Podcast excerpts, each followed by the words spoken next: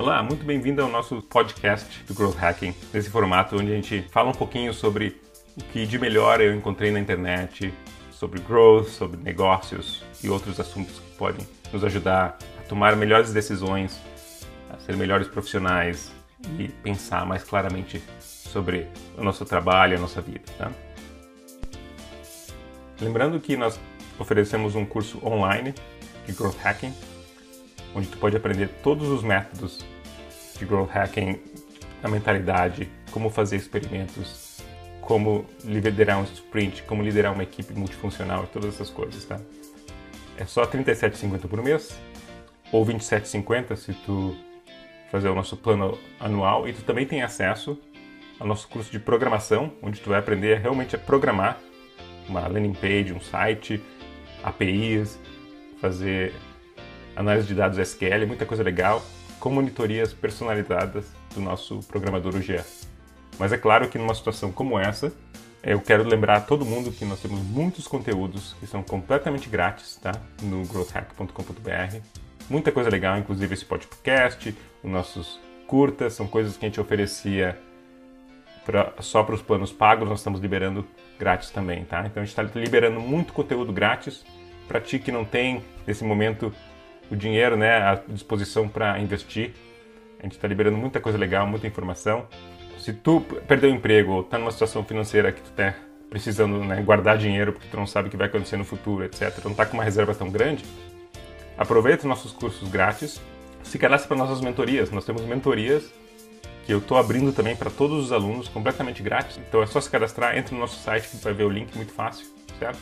E manda um e-mail, contato.growthhack.com.br a gente conversar, precisar de um desconto, uma coisa assim, a gente tá aí para ajudar todo mundo, beleza? Então vamos lá.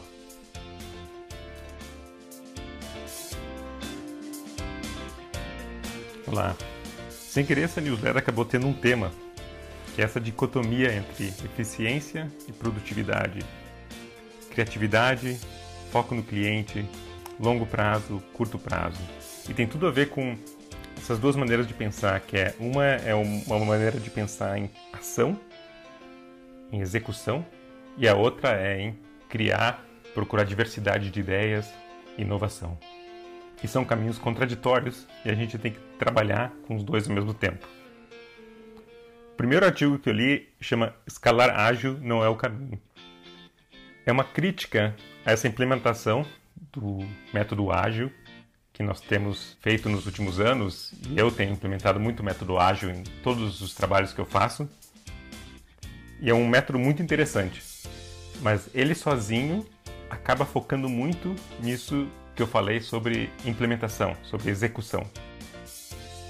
E claro que ele tem o foco no cliente no sentido de que ele sempre busca o feedback do cliente, a gente traz esse feedback no próximo sprint e trabalha de novo. Mas ele também acaba focando muito no feedback muito rápido, sem parar para pensar mais profundamente sobre a necessidade do cliente. Então, outros métodos, como design thinking mesmo, e o entendimento das tendências, do que o consumidor está buscando, das suas necessidades, é muito importante para complementar esse método de execução. Porque se tu vai executando, executando, executando, buscando feedback sobre algo que tu já fez o tempo todo, sem parar para ter um insight maior sobre o que tu está fazendo, tu vai acabar ainda assim construindo algo que não precisa, que não vai satisfazer o cliente, não vai ter uma relevância na vida desse cliente. O artigo é Scaling Agile is not the path to business agility. Um artigo bem longo, mas vale a pena ler. A autora é a Inês Almeida, que é autora brasileira, não sei de onde que ela é, e tem no Medium, vale a pena ler.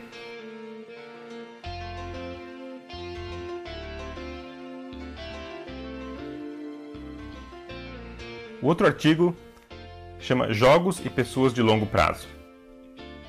Eu já falei sobre jogos infinitos, aquela ideia dos Simon Sinek, de que as grandes empresas elas não jogam o jogo finito. Elas pensam, ela tem uma ideia, um porquê do que elas existem, e esse porquê é infinito.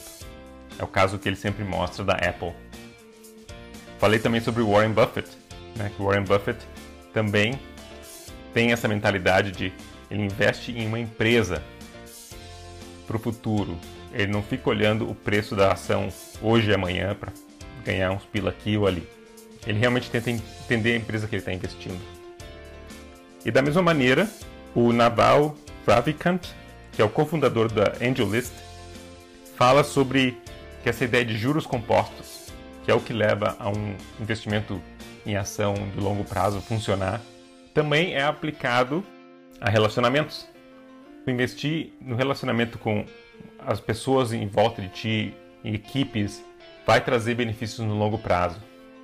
Ele até explora a ideia de que quem fica pulando muito de indústria para indústria, completamente diferente, pode ganhar perspectivas diferentes, o que é ótimo, mas pode perder essa conexão futura com as pessoas.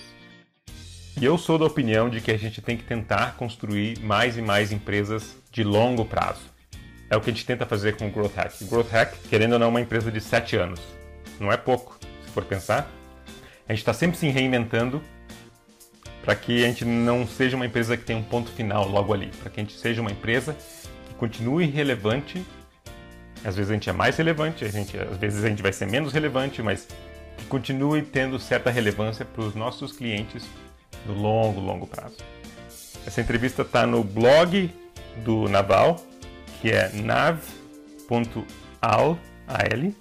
barra long traço term. Vale muito a pena ler.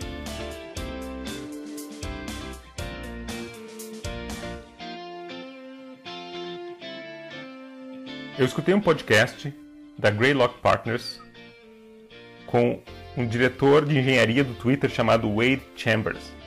O nome do podcast é Great Matter Podcast. Great Matter.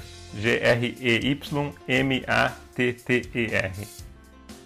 Esse Wade Chamber fala sobre a arte e a ciência que é gerenciar equipes técnicas, mas eu acho que vale para qualquer equipe. Ele tem essa ideia de que líderes precisam preparar uma equipe para vencer, quase como um técnico de futebol. E a receita para isso é simples, mas também profunda, é identificar qual é o caminho do sucesso, ou seja, onde a gente tem que ir, qual é o nosso porquê, qual é a nossa visão, para onde a gente tem que levar para a gente ser bem sucedido. Eliminar as barreiras para que essa equipe consiga produzir para chegar nesse objetivo e também investir na equipe para aperfeiçoar as suas qualidades, com cursos, com ensinamentos, com outras coisas que façam que as pessoas vão melhorando com o tempo. É uma ideia simples, mas é profunda ao mesmo tempo. E no podcast ele vai explicando o que, que ele quer dizer com isso.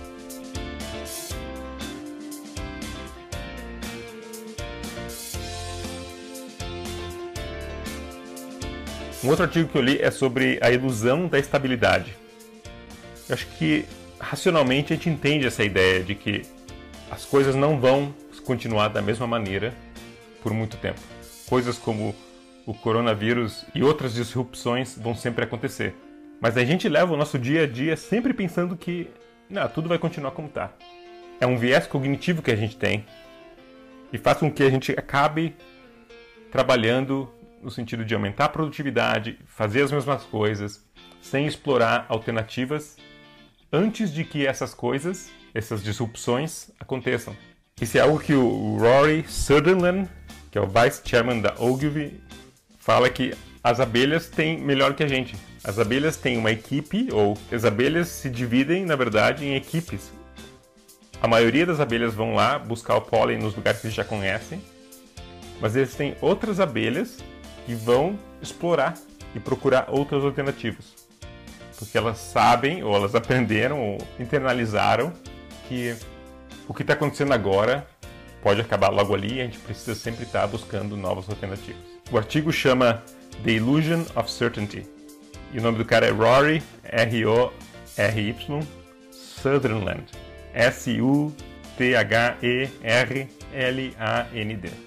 Artigo curto e bem interessante.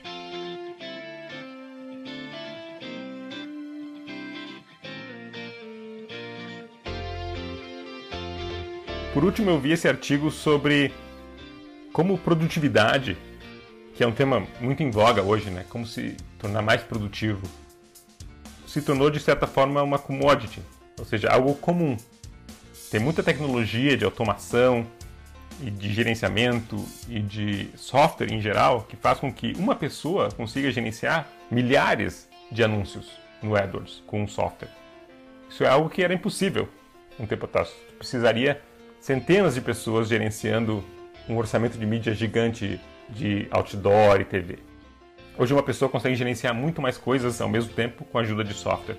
Isso só vai aumentar com inteligência artificial. Ou seja, nós todos estamos nos tornando muito mais produtivos. O que significa que se produtividade for algo que é acessível a quase todo mundo, nós como profissionais precisamos investir em outras habilidades. Produtividade é o mínimo que tu pode fazer. É como hoje em dia abrir um computador e usar Word. Uma vez isso era uma habilidade que as pessoas faziam um curso, escreviam no, no, no currículo. Ah, eu sei abrir o Word, eu sei usar computador. Hoje é commodity. Da mesma forma, produtividade vai ser commodity. O que vai sobrar para a gente é o quê? Criatividade e foco no cliente. O nome do artigo é Creativity is the New Productivity. E o nome do autor é Scott Belsky. S-C-O-T-T B-E-L-S-K-Y. Eu achei esse artigo no Medium.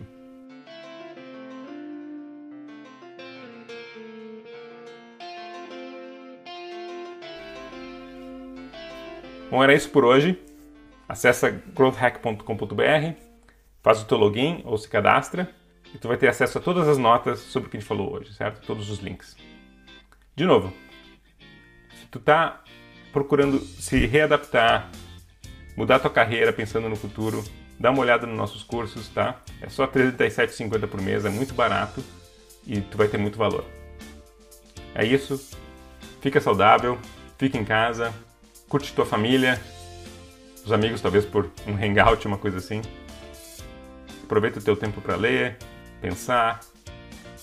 Um bom fim de semana para todo mundo e até mais.